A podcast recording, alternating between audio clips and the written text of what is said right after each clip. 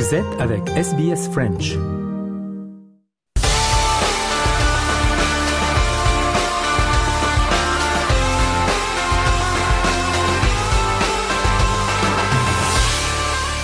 Journal des sports et on débute avec, et bien entendu, la finale de la Coupe du Monde de rugby euh, qui a lieu en ce samedi, finale de rêve même si les Français ne sont pas dedans. Finale de rêve donc entre la Nouvelle-Zélande et l'Afrique du Sud. Le point et les enjeux de cette finale avec Thomas de Saint-Léger pour RFI. Trois trophées mondiaux déjà de chaque côté, personne ne fait mieux et l'une de ces deux sélections deviendra donc samedi la plus titrée du rugby. Oui, c'est déjà euh, une victoire Thomas pour l'hémisphère sud qui, comme souvent, va donc sortir vainqueur de la Coupe du Monde. À part en 2003, toutes les éditions ont été remportées par l'Australie, l'Afrique du Sud et la Nouvelle-Zélande. Euh, deux équipes, donc, euh, les Sud-Africains et les Néo-Zélandais, qui se connaissent par cœur, qui s'affrontent depuis plus de 100 ans maintenant et qui veulent devenir, vous l'avez dit, la première équipe avec quatre Coupes du Monde au compteur. Et les Springboks rappelons le tenant du titre, euh, veulent, eux signer un doublé historique. Ils veulent faire comme les Néo-Zélandais d'ailleurs, titrés en 2011 et 2015, et peu importe la manière, on en a parlé euh, sur l'antenne depuis le début de la Coupe du Monde, les Springboks s'appuient sur leur agressivité et sur l'apport de leur bande touche qui permet de faire la différence en fin de match. Ça a marché contre la France en quart de finale et donc contre l'Angleterre en demi avec euh, des victoires à l'arraché d'un point. C'est pas flamboyant, mais ils s'en moquent un peu les Sud-Africains. Écoutez leur capitaine Sia Colissi après la qualification hier. Ce que je retiens, c'est qu'on a tout donné pour remporter ce match. Nous sommes heureux de pouvoir défendre notre titre. L'important, ce n'est pas que le match soit moche à regarder si on gagne. On ne retiendra pas la manière, mais seulement la victoire. Et nous, c'est tout ce qu'on veut obtenir la semaine prochaine.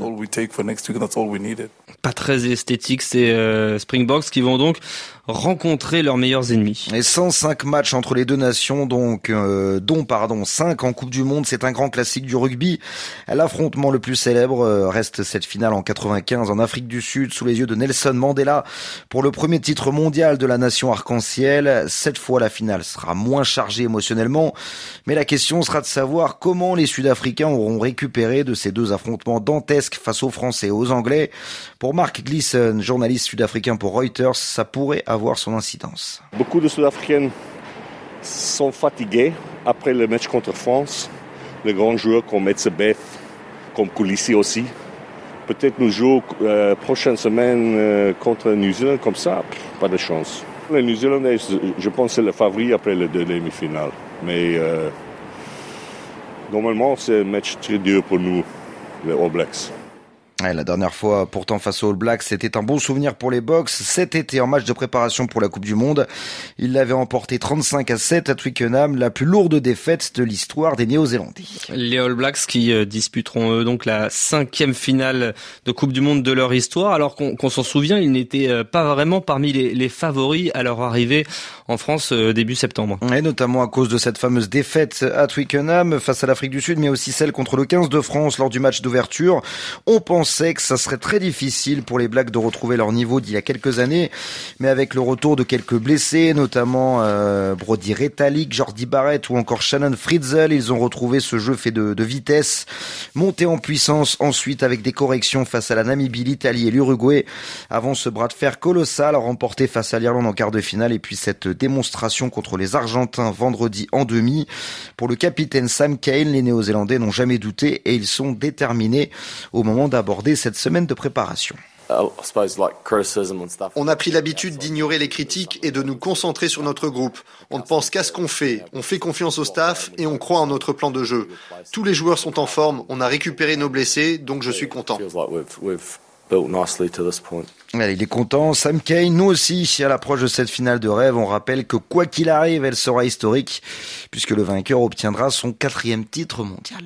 Thomas de Saint-Léger donc pour RFI. Cette semaine, nous avons eu la présentation des Tours de France, euh, Tour de France hommes et Tour de France femmes avec Zwift. Le point sur le Tour de France femmes d'ailleurs avec Sarah Loubacouche pour RFI. Le parcours de la troisième édition du Tour de France femmes vient d'être dévoilé. En raison des Jeux Olympiques à Paris en 2024, il ne va pas partir dans la foulée de l'épreuve masculine comme à son habitude, mais du 12 au 18 août entre les Jeux Olympiques et les Paralympiques. Alors pour se faire une place dans ce calendrier surchargé. Les organisateurs frappent fort. L'arrivée aura lieu en haut de l'Alpe d'Huez, lieu mythique de la Grande Boucle avec ses 21 lacets. Une dernière étape de haut vol selon Marion Rousse, directrice de la course. C'est mythique, c'est mythique et on recherchait ça parce qu'on sait que l'histoire du, Tour de France dans sa version globale, bah, c'est aussi là où on passe qui fait, euh, qu'on rentre dans l'histoire et l'Alpe d'Huez, ben, avec son passé, je pense qu'elle n'a plus rien à prouver. Et puis l'étape, elle est tout simplement dantesque. Dernier jour, avec plus de 3900 mètres de dénivelé positif, c'est du jamais vu pour le Tour de France Femmes avec Zwift. Finale en apothéose et puis 3900 euh, mètres de dénivelé, c'est 900 mètres de plus en termes de dénivelé positif, de mieux que l'année dernière sur l'étape du Tourmalet. On n'a jamais fait aussi dur. Donc ça montre aussi que le niveau est beaucoup plus homogène et qu'il augmente aussi. Donc évidemment qu'on attend un public très nombreux au bord des routes, également derrière leur télé.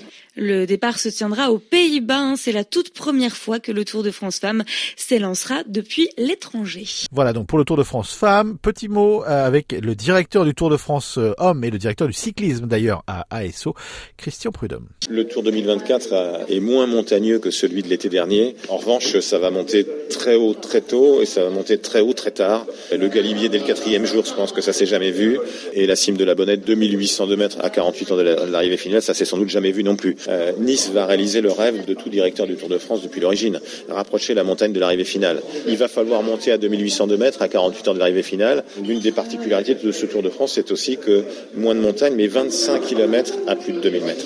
La dernière semaine sera évidemment très dense. Tout pourra très clairement se jouer euh, au tout dernier moment avec ce contre-la-montre, euh, le dernier jour qui sera le premier contre-la-montre, le dernier jour depuis 1989 et le fameux duel entre Greg LeMond et Laurent Fignon. Le contre-la-montre, son surnom, c'est l'épreuve de vérité. Et ben, on espère que le contre-la-montre portera bien son, son nom, son surnom en 2024. Voilà donc pour le sport pour aujourd'hui. On fait une courte pause et on se retrouve dans quelques instants. Vous écoutez le programme en français et vous êtes sur Radio SBS. À tout de suite.